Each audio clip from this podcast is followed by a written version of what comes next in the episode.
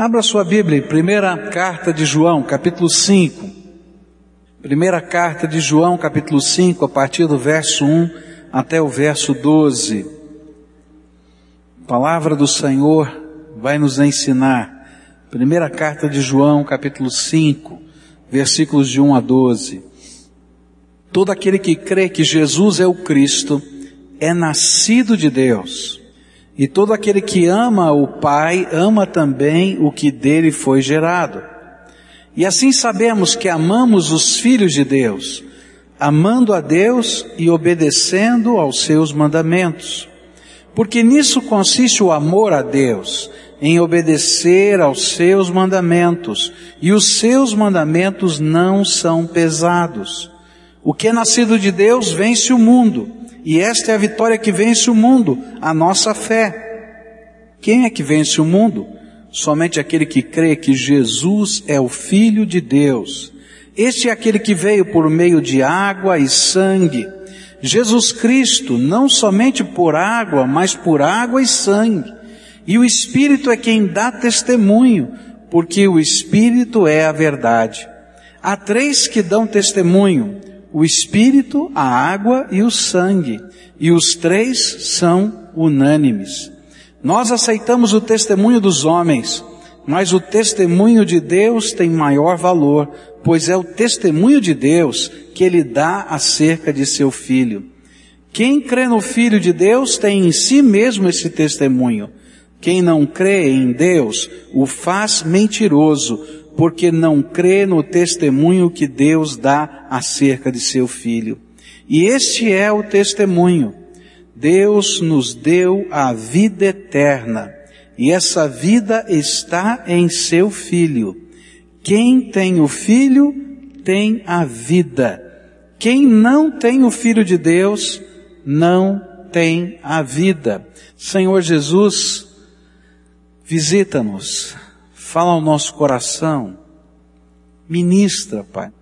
Eu quero te ver, Senhor, eu quero te conhecer, eu quero te experimentar. Estamos com esse desejo ardente de ter um encontro vivo, real, transformador, transcendente com o Todo-Poderoso Senhor das nossas vidas. Por isso fala conosco. E se em mim ou em nós, Senhor, há qualquer obstáculo, que possa impedir a manifestação da tua graça. Lava-nos, limpa-nos, de tal maneira, Senhor, que possamos receber aquilo que o Senhor preparou para cada um de nós. Fala conosco, Pai, é aquilo que oramos em nome de Jesus. Amém e amém. Começamos a estudar esse texto e nesse texto, quando meditamos, aprendemos uma coisa tremenda já no final da carta, João está fazendo quase que um sumário de toda a carta neste capítulo, e ele vai afirmar de uma maneira categórica. E o tema desses versículos é justamente o versículo 12. Quem tem o filho tem a vida. Quem não tem o filho de Deus não tem a vida. Havia no meio daquela igreja alguns líderes alguns é, mestres que estavam tremendamente influenciados pela filosofia grega daquele tempo, e eles tinham uma doutrina que eles chamavam de gnosticismo. E nessa doutrina eles diziam que o Jesus homem e o Jesus, o Cristo, não eram a mesma pessoa. Que no momento em que Jesus, o homem, foi batizado no batismo de João, desceu do céu, no formato de uma pomba, isso está nos evangelhos, o Espírito Santo. E naquele momento ele se tornou o Cristo. Antes disso ele é só Jesus. E ele então fez os milagres, aconteceram todas as coisas, e quando ele foi morrer na cruz, o Espírito foi embora e ficou o homem que morreu na cruz. E João está dizendo: olha, não é assim. Jesus, o Cristo, é o Filho de Deus. O Deus que se fez homem, que nasceu virginalmente de Maria, que é a encarnação do Deus eterno, que veio aqui com o propósito redentor. E não há uma separação entre o homem e Deus, mas Jesus é o Deus homem que tomou o meu lugar e o seu lugar na cruz do Calvário. E é por isso que ele vai dizer: quem tem Jesus, o Filho de Deus, tem a vida. Quem não tem, não tem jeito de alcançar a vida eterna, porque não nasceu do Filho de Deus, não nasceu espiritualmente.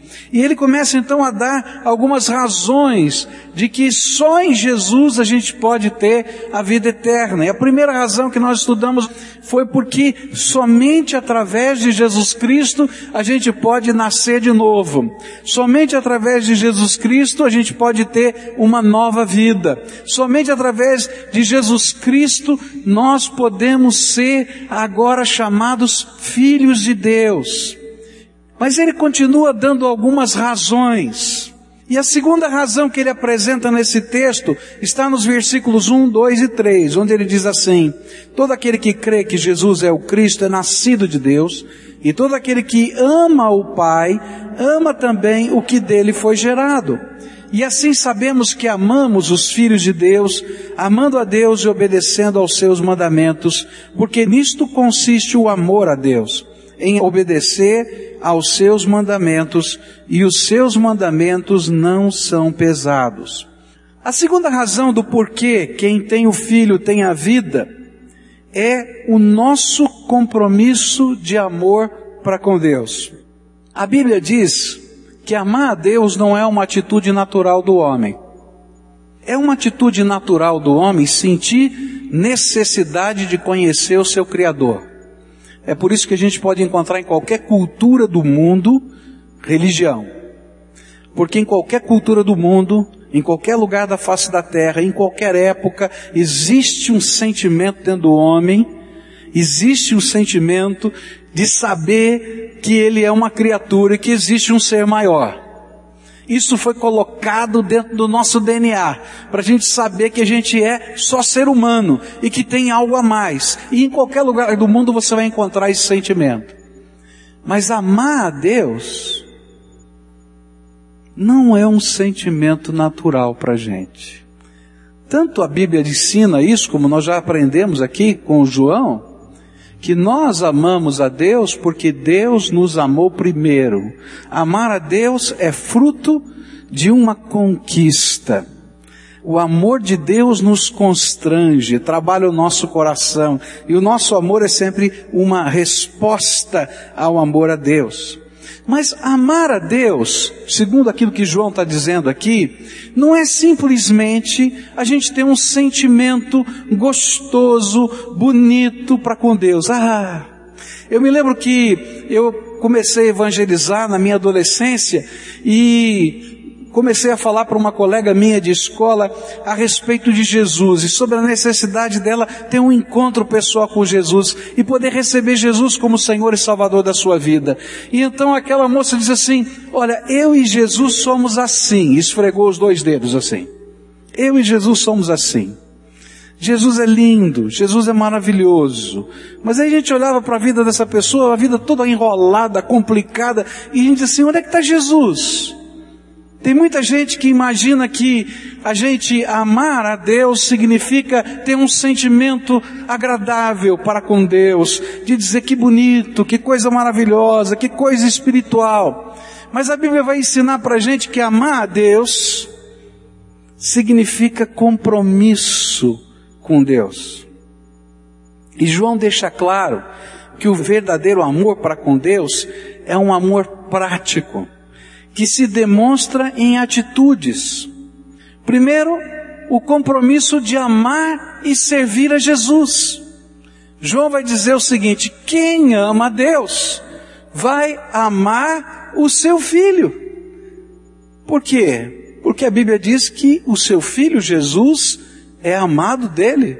E isso ele estava dizendo exatamente para aqueles gnósticos que estavam imaginando que o Jesus era o homem e somente o Espírito que desceu naquela hora era o Cristo. Então eles não precisavam ter reverência, adoração, nem amor para com Jesus o homem, porque era só um homem.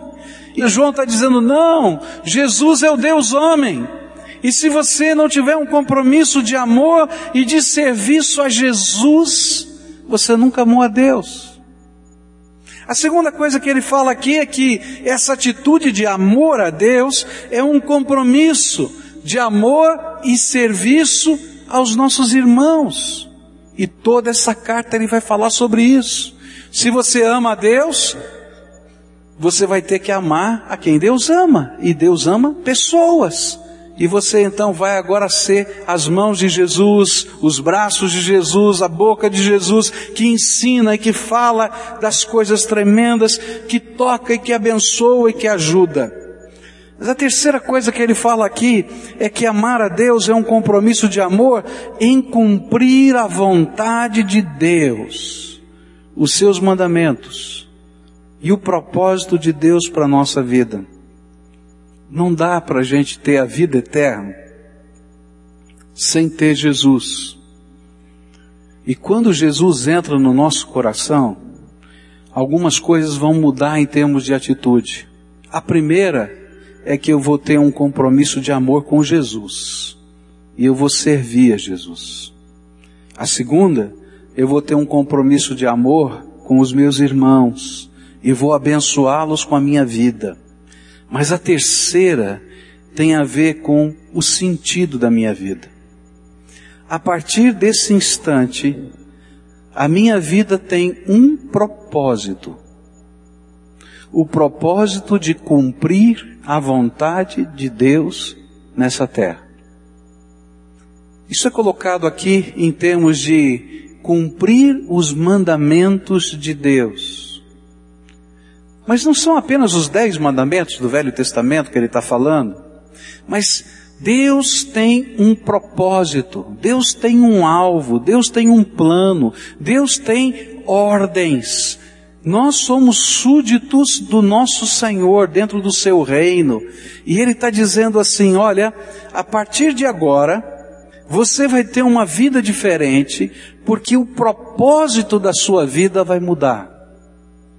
Durante muito tempo na nossa vida, nós imaginamos que o nosso propósito é construir a nossa carreira, é construir os nossos negócios, é construir uma família, é alcançar um título A ou B, é fazer alguma coisa e deixar um legado.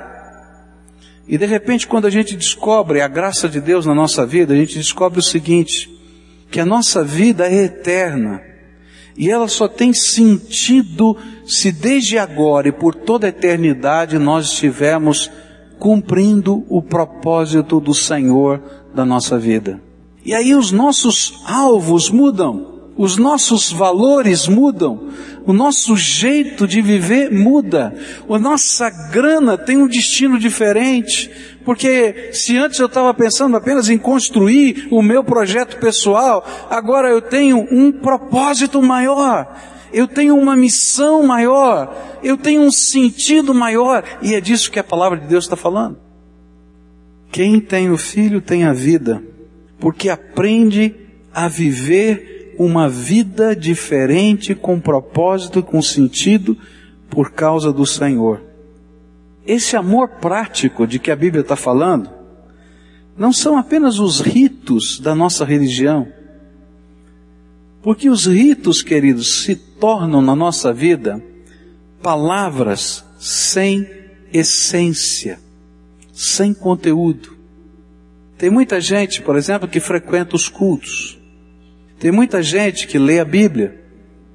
Tem muita gente que até foi criado no Evangelho que tem parentes que oram por ele, mas ainda não aprenderam uma coisa tremenda, que é amar a Deus e se comprometer com o Senhor da sua vida e deixar que Ele tenha e revele os propósitos que Ele mesmo tem para você. Agora, quando a gente recebe Jesus e deixa Jesus ser o Senhor da nossa vida, ele começa a nos dar sonhos e propósitos. E esses sonhos e propósitos são para a glória dele e não para nós. E nós começamos a servi-lo nessa terra e fazer de fato diferença. Porque nós estamos centrados nos propósitos de Deus. E Deus começa a usar a nossa vida de uma maneira diferente. É interessante como gente simples vai fazer diferença na terra. Hudson Taylor foi um inglês que um dia sentiu um chamado de Deus para fazer diferença na China. Ele sentia o desejo e o mover do Espírito para que ele dedicasse a sua vida a uma obra missionária. E ele então começou a se preparar para ir para a China. Ele não sabia como é que ele ia para a China. Ele não entendia muito bem como é que as coisas iriam acontecer, mas ele sabia que Deus tinha um propósito para ele, e o propósito de Deus para ele estava em abençoar os chineses a conhecerem o nome de Jesus, porque nem o nome de Jesus eles conheciam. E aí a história da vida dele é uma história muito bonita. E Deus vai preparando através dos caminhos diferentes da vida dele, e ele chega na China. E quando ele chega na China, ele diz assim: Senhor, que maravilha, estou aqui para cumprir o teu propósito. E de repente ele descobre que os missionários daquele tempo estavam nas grandes cidades chinesas, mas o interior da China não tinha sido alcançado. E que a maneira como aqueles homens missionários viviam e cultuavam naquele contexto não alcançava o coração dos chineses. E ele então começou a orar e disse: Senhor, como é que eu posso alcançar o coração dos chineses? Porque o propósito da minha vida é fazer com que esses homens e mulheres conheçam o teu nome. E aí então o Senhor Jesus vai falar o coração dele. Mas você tem que copiar o meu modelo. Eu me fiz homem para habitar entre os homens. Você precisa se fazer chinês para falar com o chinês. E aí ele entrou em crise. Porque Hudson Taylor era apaixonado por uma missionária. E quando ele entendeu aquilo que Jesus estava falando para ele, ele pensou assim: agora eu tenho que me vestir como chinês.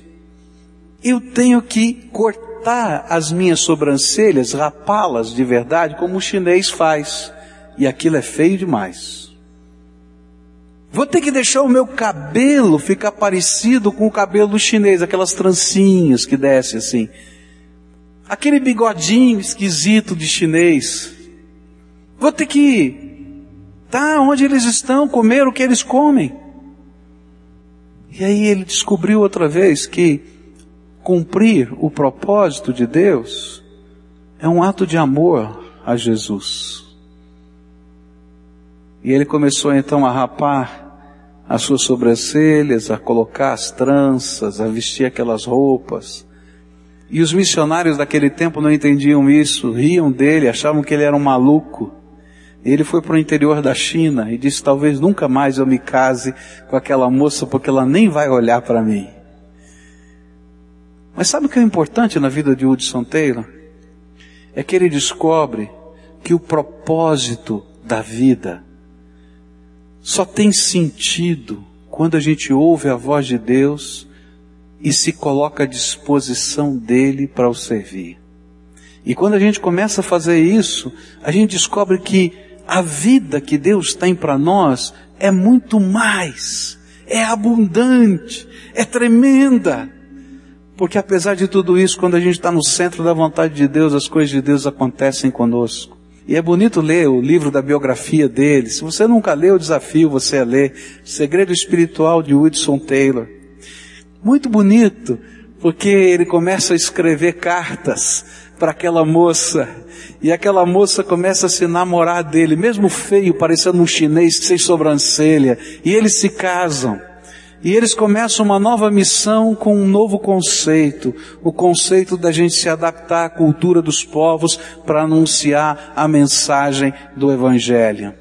No centro da vontade de Deus, esse é o lugar mais seguro da face da terra. Na verdade, essa foi a palavra da filha Billy Graham, quando numa campanha evangelística, as autoridades disseram: não é seguro a senhora ficar aqui. Existem riscos de haver um atentado contra a sua vida. É melhor que a senhora vá embora. E aquela mulher com muita ousadia e muita coragem disse: Não há lugar mais seguro na face da terra do que no centro da vontade de Deus. João está dizendo o seguinte: quem tem o filho, tem a vida. Quem não tem o filho, não tem a vida. Mas para ter o filho, você precisa nascer de novo em Cristo Jesus. Arrependimento e fé. E graça de Deus no nosso coração. Mas para ter o filho, você tem que fazer um compromisso com Jesus. Um compromisso de amor a Ele. Um compromisso de lealdade.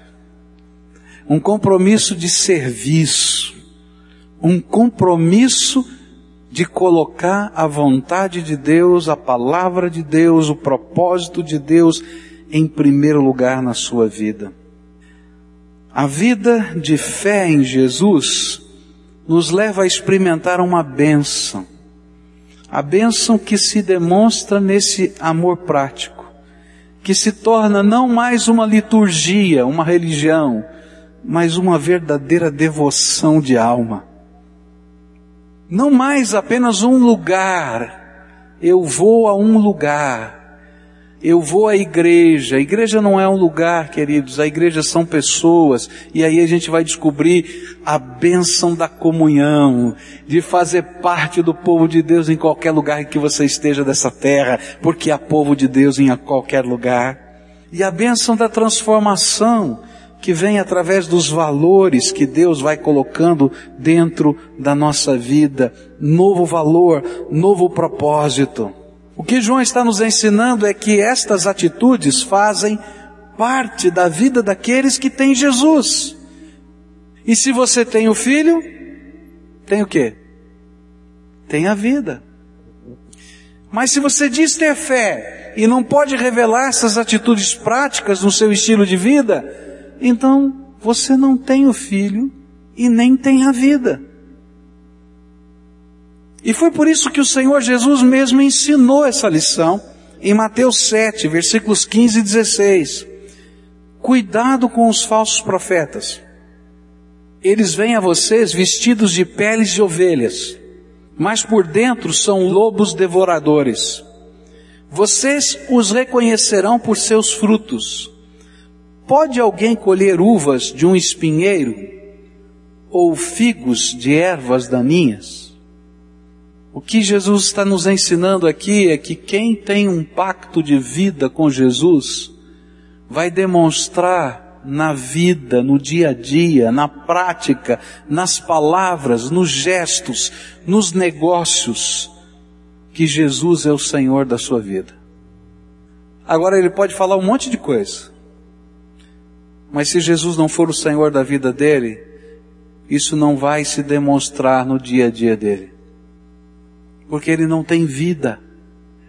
Não tem vida. Próxima razão que João vai nos dar para que a gente possa compreender por que quem tem o filho tem a vida e quem não tem o filho não tem a vida é porque versículos 4 e 5, o que é nascido de Deus vence o mundo. E esta é a vitória que vence o mundo, a nossa fé. Quem é que vence o mundo? Somente aquele que crê que Jesus é o Filho de Deus. Outra razão de quem tem o Filho tem a vida é o fato de que só em Jesus podemos vencer o mundo. O que, que é isso? É bom lembrar que mundo para João era sinônimo dos desejos ardentes da carne, dos olhos e da soberba da vida. Ter a vida em Jesus é deixar de ser escravo dos desejos e passar a ser controlado por valores e princípios. Sabe o que acontece quando o homem ou uma sociedade é controlada pelos desejos e não por valores e princípios? Acontece o que aconteceu aqui no Brasil uma menina de 11 anos que matou outra menina de 6 anos. E as razões? Tremendamente fúteis. E uma outra que agrediu professores, etc., foi parar na delegacia com sete anos. E aquele estudante de medicina aqui de Curitiba, preso por pedofilia. Queridos, quando a gente vive uma vida controlada pelos desejos, sem valores e princípios, só existe caos. Quantas são as famílias quebradas pela pornografia? Quantas são as vidas arrebentadas pelo consumo de drogas? Onde a gente quer descobrir a sensação de alguma coisa e a gente vive para os desejos. Eu estava ouvindo outro dia um comentário de uma especialista na televisão e eu fiquei pensando, olha só que conselho deturpado. Ao dizer, olha, não importa se está certo, se está errado, isso depende. Depende se você está feliz. Queridos, quando a gente não tem certo e errado, não tem valores nem princípios, só vive porque faz feliz, o que faz você feliz pode fazer o outro tremendamente infeliz. E aí a gente vive uma guerra de felicidade onde ninguém é feliz e todo mundo é desgraçado, porque a desgraça vem sobre todos. E esse é o mundo que a gente está vivendo. Mas esse é o mundo que está dentro da nossa cabeça. Esse é o mundo que está dentro dos nossos sentimentos. Esse é o mundo que está dentro dos nossos alvos e dos nossos projetos. E é por isso que tem tanta gente infeliz nessa terra. Mas a palavra de Deus diz uma coisa: quem tem o filho tem a vida. Quem não tem o filho, não tem a vida. Mas quem tem o filho tem vida, e vida abundante, porque pelo poder de Jesus ele não é mais escravo dos seus desejos. Eu contei outro dia aqui de um ouvinte do rádio que ficou esperando quase a tarde toda aqui, não é? Para falar comigo, me pegou na saída aqui e disse: Pastor, eu preciso contar para o senhor o que Jesus fez na minha vida. Eu era um viciado em sexo. Minha família estava arrebentada por causa disso. Você pode imaginar o estilo de vida que eu tinha?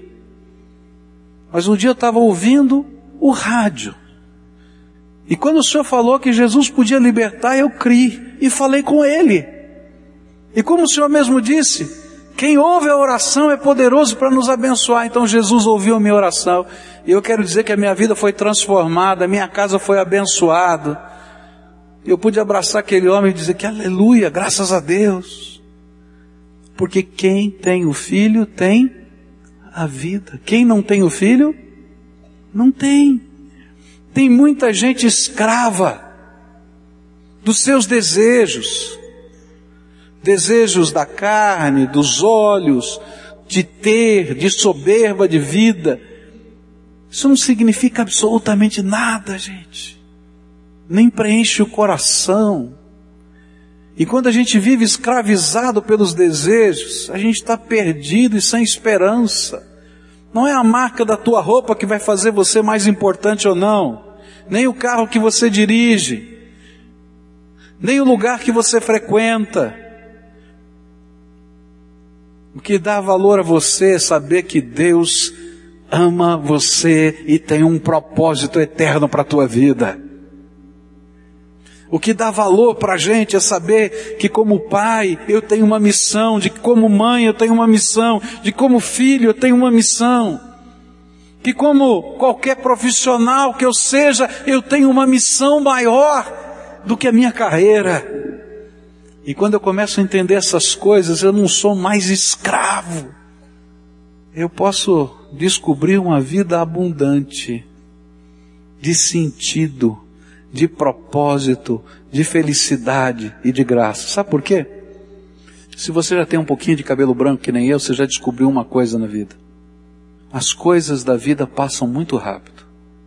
E aquilo que às vezes imaginamos ser tremendamente importante, depois de alguns minutos que estão na nossa mão, perdeu o sentido.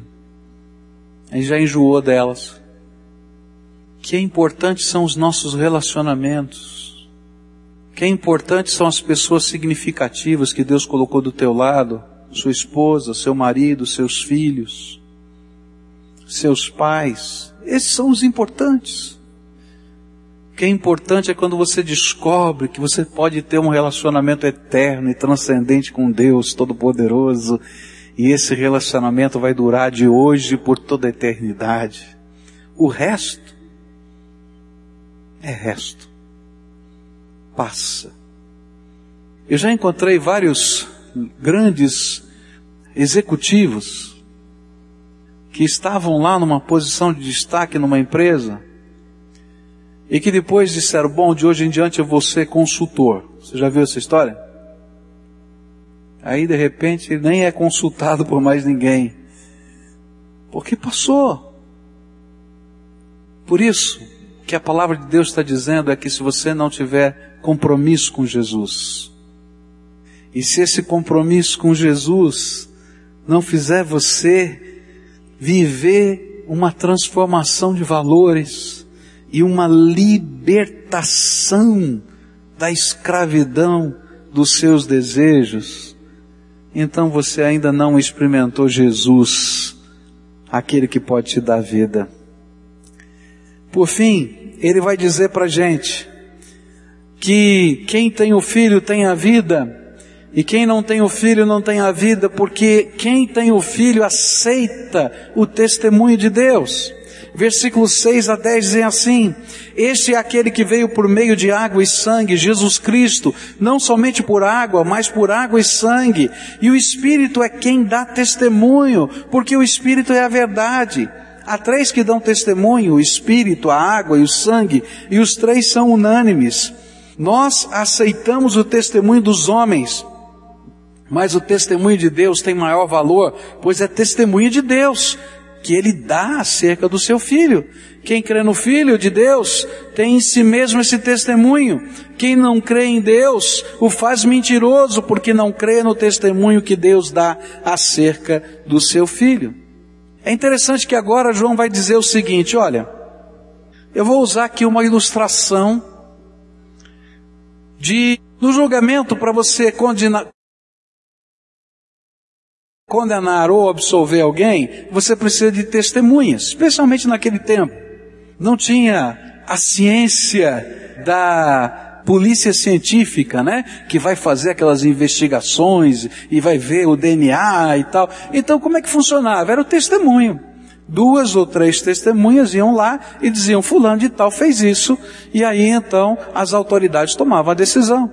E ele disse o seguinte, olha, se vocês podem decidir a vida de alguém, condenar ou absolver alguém, porque ele escuta, ele tem duas ou três testemunhas que o acusam de alguma coisa, quanto mais se Deus for testemunha contra nós. Porque Deus tem dado um testemunho para nos abençoar. E se nós não aceitamos o testemunho que Deus tem nos dado para nos abençoar, nós estamos dizendo, no mínimo, que Deus é mentiroso, que não é verdade o testemunho que Ele está dando. E se eu posso aceitar o testemunho de dois ou três homens, quanto mais não vou aceitar o testemunho de Deus. Afinal de contas, é o testemunho de Deus, é isso que João está falando. E João diz o seguinte: olha, tem três testemunhos que Deus deu a respeito do seu filho Jesus. E você não pode deixar de levar em conta. O primeiro testemunho veio através da água. E aqui João vai pegar outra vez justamente o que os gnósticos pensavam. Lembra o que eu falei? Lembra? Que no batismo de Jesus, lembra aquela história toda? Eles acreditavam nisso. E ele disse o seguinte: olha, naquele dia Deus deu testemunho. Quando Jesus entrou na água do batismo, Deus deu um testemunho. Qual foi o testemunho? Este é o meu filho amado em quem eu tenho alegria.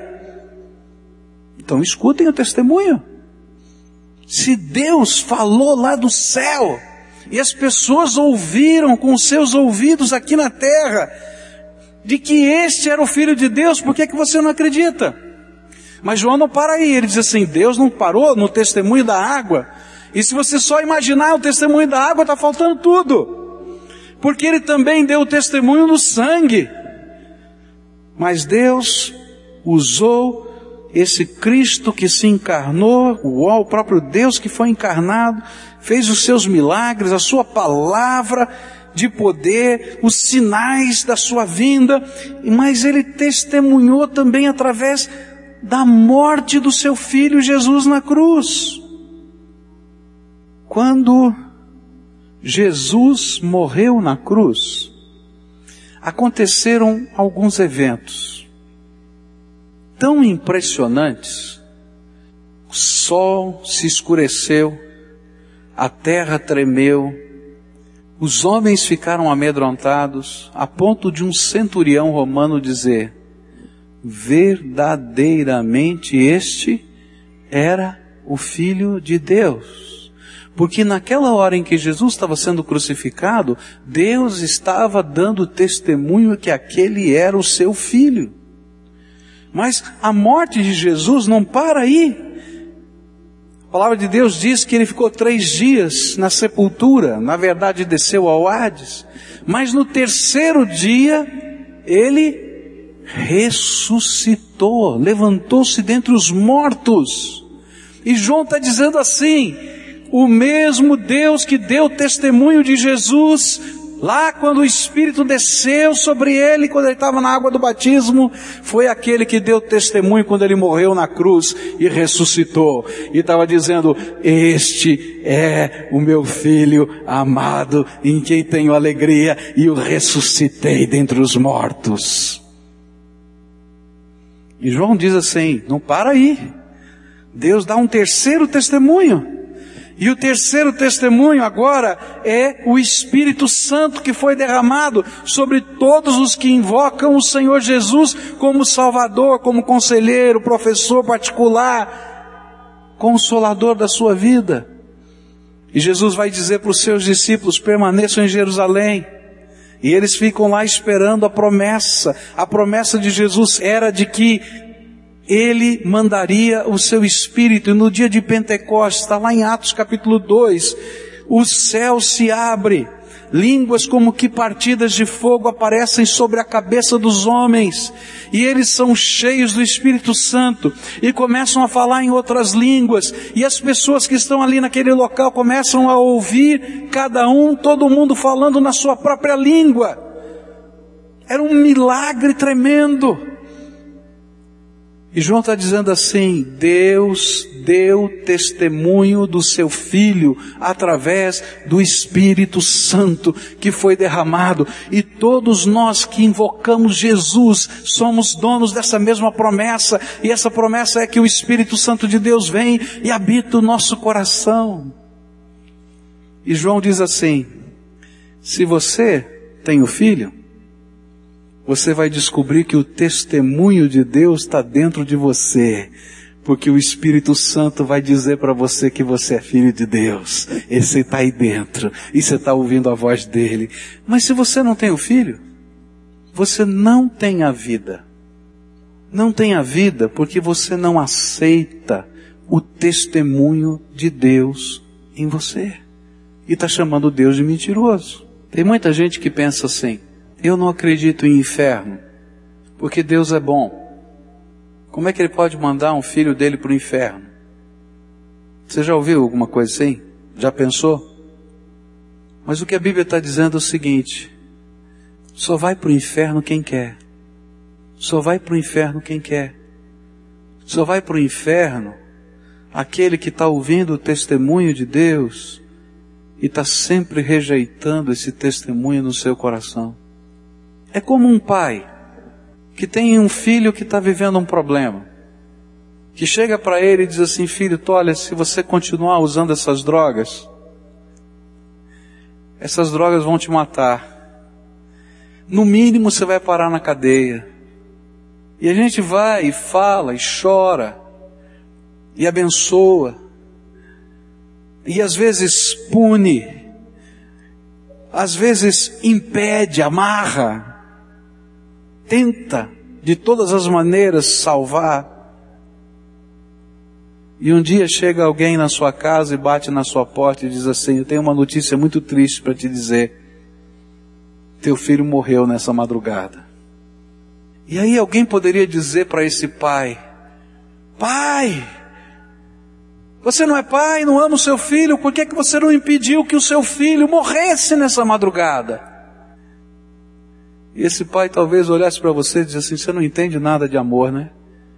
Porque até hoje eu tenho amado, amado, amado, amado, amado e tentado salvar o meu filho de todas as maneiras. Mas ele não quis. E é exatamente isso que Jesus falou quando ele olhou para a cidade de Jerusalém antes da sua crucificação. Ele parou e diz a Bíblia que Jesus chorou e disse: Jerusalém, Jerusalém, que matas os profetas, que rejeitas aqueles que são enviados para você. Quantas vezes eu quis trazer você para perto de mim e colocar debaixo das minhas asas, como uma galinha protege os seus pintainhos mas vocês não quiseram. É disso que João está falando. Quem tem o filho, tem a vida. Quem não tem o filho, não tem a vida. Porque rejeita a bênção e a herança que Deus tem preparado para cada um de nós. Vida eterna é muito mais do que a gente imaginar uma vida sem fim. Vida eterna começa aqui e agora. Quando eu posso nascer de novo, ter uma nova vida, onde o Espírito Santo de Deus vai entrar no meu coração. Vida eterna é poder ter um compromisso com o Deus vivo, ouvir a voz dele, falar com ele, amá-lo, ser amado por ele. Um compromisso com pessoas um compromisso com o propósito que Deus tem para a sua vida. Nossa vida tem sentido. Vida eterna é vida abundante, porque Deus nos dá sentido de vida. Vida eterna é ouvir o testemunho que Deus está dando na história e na nossa própria vida, porque de alguma maneira Deus está testemunhando da nossa necessidade dele cada dia.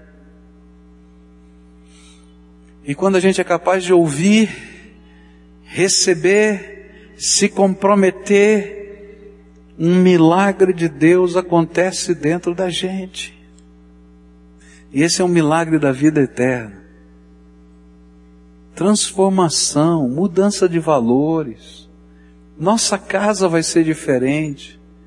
Nossos negócios serão diferentes, porque a graça de Deus está entrando. Eu podia contar para você várias histórias de gente que está descobrindo o sentido da vida eterna e abundante em Cristo Jesus. E eu digo que está descobrindo porque vida eterna e abundante é uma descoberta nova todo dia da graça de Deus em nós. Tem coisa nova de Deus, coisa tremenda de Deus todos os dias. Milagres de Deus todos os dias. Milagre, gente, milagre. Milagre que acontece desde o nosso sustento até aquelas dúvidas, aqueles anseios no nosso coração mais profundos, porque é Deus que está dizendo que tem um propósito para a nossa vida, guiando os nossos passos e conduzindo os nossos caminhos. Agora, quem não tem um filho, quem não tem esse pacto com Ele, esse compromisso com Ele, quem não nasceu de novo espiritualmente, nascer do Espírito, o Espírito de Deus está habitando o teu coração, testemunhando aí na tua alma. Quem não tem propósitos, valores e princípios, os mandamentos de Deus, está perdido aqui. Está perdido. Você pode estar usando a roupa bonita, dirigindo o carro bonito, mas o teu coração está uma confusão tua casa está uma tragédia. Alguns anos atrás eu conversei com um senhor que estava no balcão de um dos prédios aqui em frente, na sacada. E ele tinha ido ali com o propósito de se jogar de lá. Bem financeiramente, do ponto de vista humano, bem sucedido, mas tremendamente infeliz. E ele só não fez porque na hora que ele pensou em subir naquele parapeito, algumas músicas começaram a ser cantadas aqui. E eram hinos. Hinos que ele ouviu o seu pai e a sua mãe cantarem quando ele era criança. Mas que ele tinha deixado de lado muito tempo. E naquela hora, aqueles hinos, justamente aquele hino, aquela letra de hino que ele conhecia. Deus é tremendo, não é? Aquele. E ele começou a chorar. E ele desceu daquele balcão e entrou dentro da igreja. E ele pôde fazer uma coisa que era muito diferente da religião que ele imaginava que os seus pais tinham. Porque que às vezes a gente imagina que a religião é simplesmente cumprir uma liturgia. Ele pôde receber Jesus como Senhor e Salvador da sua vida, porque quem tem o Filho tem a vida. Eu me lembro de um dia que a gente estava num retiro de jovens, e naquele retiro, Deus falou muito forte ao meu coração, que tinha algumas pessoas, alguns jovens ali, que precisavam deixar os seus vícios, que alguns eram viciados nas drogas. E ali eu fiz um desafio, falei, olha, hoje o Senhor Jesus quer começar uma obra nova na sua vida, de transformação. Você vai trazer suas drogas aqui, vai jogar aqui. E alguns ali foram. Mas quando eu fui para o meu quarto, daqui a pouco bateu na porta do quarto um outro jovem. Ele disse, pastor, as minhas drogas não estavam comigo, estavam escondidas na minha mala. E eu vim trazer agora porque eu quero essa coisa nova na minha vida. Porque não importa qual a religião, o que importa é se você tem o filho, você tem a vida. Se você não tem o filho, você não tem a vida. E aquele menino, chorando, jogou fora aquilo e entregou sua vida para Jesus. Hoje é um servo do Senhor, casado, com filhos. Aleluia! Porque Deus é bom, é tremendo. Quem tem o filho?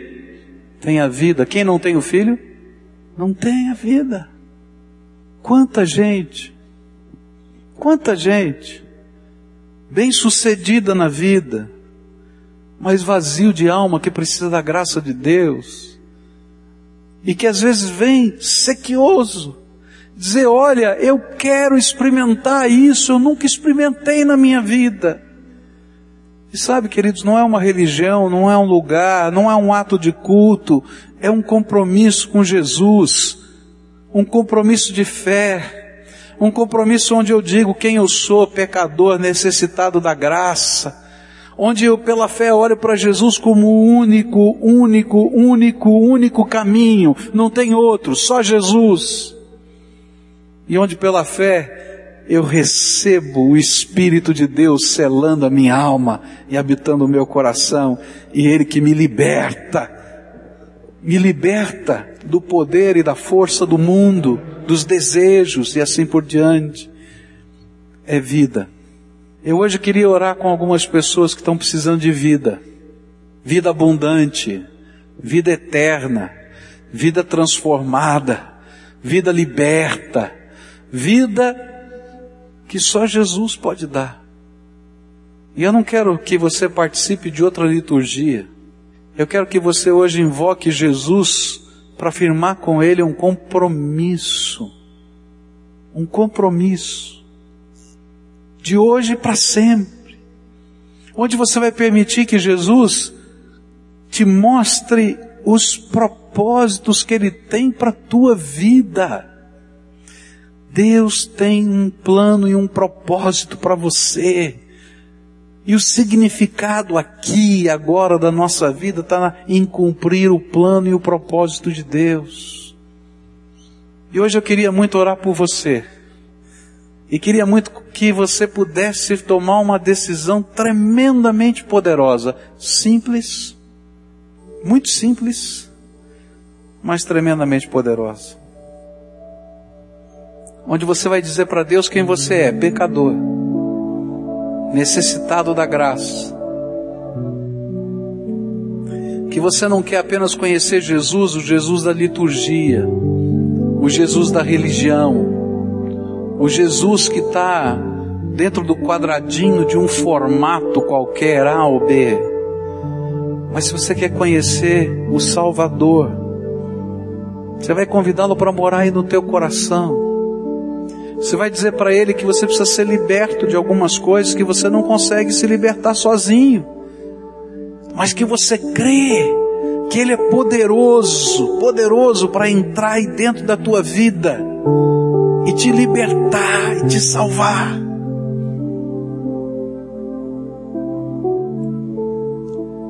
Há muita coisa que acontece na nossa vida cuja solução não está na nossa estratégia aqui no campo humano e material. Porque ela está, a solução está na dimensão espiritual da nossa vida. Algumas batalhas que você vive, que são batalhas espirituais, que a gente precisa de uma graça de Deus, de um poder salvador, de um libertador. E só Jesus pode fazer isso na nossa vida. Há coisas que estão acontecendo na tua casa que só Jesus pode mudar. Há coisas que você carrega no teu coração, dores, mágoas, que estão fazendo você amargo, que só Jesus pode limpar, tirar.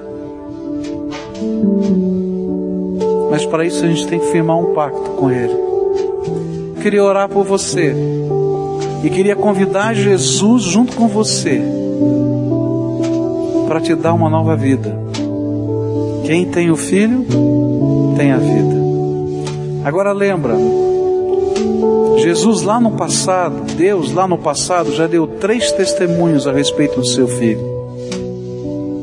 Lá no passado, quando Jesus entrou na água do batismo, o Espírito Santo desceu sobre ele, o céu se abriu e eles homens ouviram: Este é meu filho amado, em quem eu tenho alegria. Na morte dele, o céu se tornou escuro, a terra tremeu e na sua ressurreição Deus mostrou que ele era o filho de Deus. No dia de Pentecostes, o Espírito Santo falou, demonstrou, confirmou num grande milagre. Mas hoje, hoje, agora, Deus está dando testemunho de que isso é verdade. E a Bíblia nos diz que o Espírito Santo de Deus está passeando pela gente aqui, está falando com a gente. E é Ele, o Espírito Santo, quem nos convence do pecado, da justiça e do juízo. É Ele, Espírito Santo, que está falando com você. Você vai poder sentir, você pode ouvir, você pode sentir que Deus está falando, filho, eu estou falando com você. É o meu testemunho para você. E hoje, o Espírito Santo de Deus está falando: para de lutar. E deixa eu fazer aquilo que eu tenho para fazer na tua vida, que é uma transformação. Entrega a tua vida para que eu a conduza. Faz um pacto e um compromisso. Deixa eu te mostrar o propósito que eu tenho para você. Eu quero te dar uma vida diferente. Se você é essa pessoa que está ouvindo a voz do Espírito no coração, porque esse é o testemunho do Pai. Não rejeita esse testemunho. Mas se o Espírito de Deus está falando com você, então se renda, se entregue, faz do jeito dele, deixa a graça dele vir para a sua vida. Se você precisa de libertação, quem vai fazer isso é Jesus. Se precisa de transformação, quem vai fazer isso é Jesus. Se você precisa do óleo do Espírito aqui dentro da sua alma, curando, é só Jesus, mais ninguém. A primeira oração é tua, querido. Ninguém pode fazer, só você. E depois eu vou orar por você. Você vai dizer para Jesus quem você é: pecador, necessitado da graça. E se você puder, diga para Jesus aquilo que está enraizado aí no teu coração, te amarrando, te fazendo sofrer. Diz isso para Jesus: Jesus, eu sou, olha, escravo dessas coisas. Às vezes são sentimentos dentro da alma, às vezes são marcas do passado, e a gente fica amarrado uma vida inteira. Diz para Jesus: Senhor, eu não quero mais, eu quero ser livre. Me ajuda, Senhor, me ajuda, Senhor. Pela fé, você abraça Jesus agora de Jesus, eu quero assumir um compromisso contigo Minha vida não me pertence mais. De hoje em diante, o Senhor é o dono da minha vida. E eu sei que o Senhor tem um propósito para mim e eu quero que o Senhor cumpra todo o propósito que o Senhor tem para minha vida. Fala isso para Jesus. Agora eu quero orar por você. Senhor Jesus, aqui estão os teus filhinhos amados, amados do Senhor, que ouviram o testemunho do teu Espírito no coração deles. E agora estão aqui diante do Senhor. E eu quero te pedir, Senhor, que nesta hora, o Senhor abra as janelas dos céus. O Senhor derrame do teu Espírito Santo sobre eles. E que o teu Espírito Santo cele. Coloque, Senhor, uma marca de propriedade. Que Satanás não possa mais tocar nessas vidas que eles sejam livres de toda algema de Satanás sobre eles, e que venha, Senhor, sobre eles a tua graça, a tua misericórdia, a tua salvação, a tua bênção. Alguns, Senhor, estão quebrados, arrebentados. Eu quero te pedir, Senhor, começa a reconstruir, cola, Senhor, junta caquinho por caquinho e faz uma nova vida. Faz uma nova vida Faz uma nova vida, Senhor, é aquilo que eu clamo em nome de Jesus. Amém e amém.